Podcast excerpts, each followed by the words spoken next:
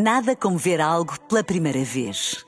Porque às vezes, quando vemos e revemos, esquecemos-nos de como é bom descobrir o que é novo.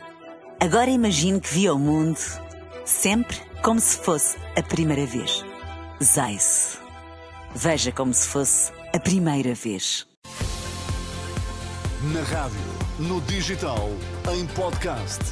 Música para sentir, informação para decidir.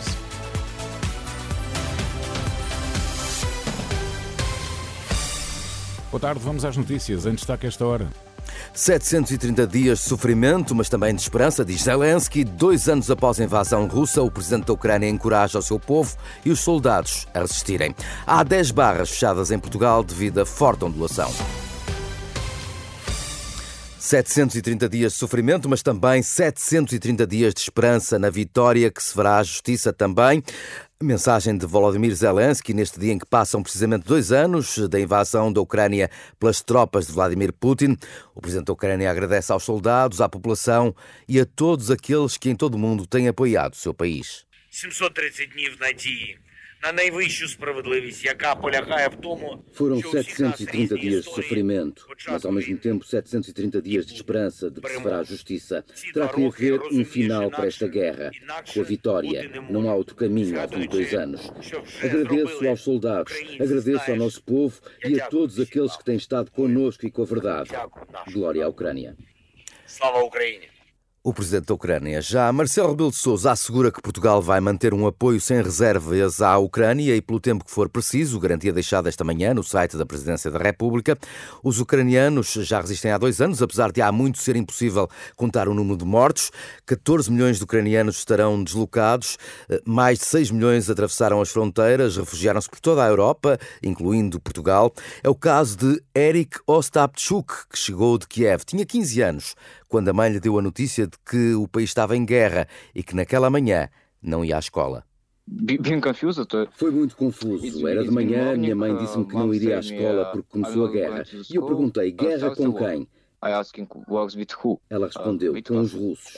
Algumas casas à volta da minha começaram a explodir. Parecia um sismo, na verdade.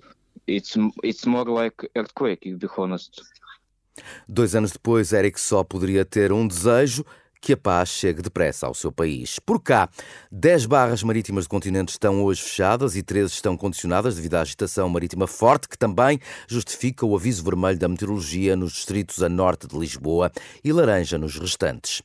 O próximo governo deve dar um sinal de alívio fiscal às empresas, é um alerta da bastonária dos contabilistas certificados em entrevista à Renascença.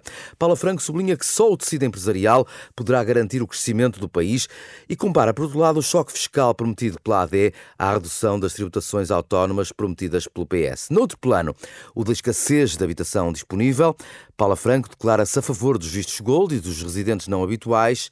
Pior diz são os fundos imobiliários. Concordo e sou favorável aos vistos gold, uh, sou favorável aos residentes não habituais, porque não acho que seja isso que retire as habitações, retira se calhar as de luxo.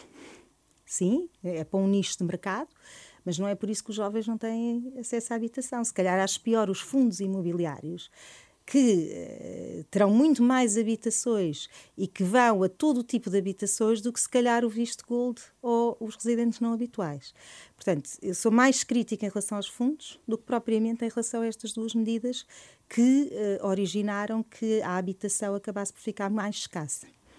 A bastonária dos contabilistas certificados, entrevistada pelo programa da Renascença Dúvidas Públicas, para ouvir já a seguir aqui na rádio, mas também disponível em rr.pt e em podcast. Boa tarde.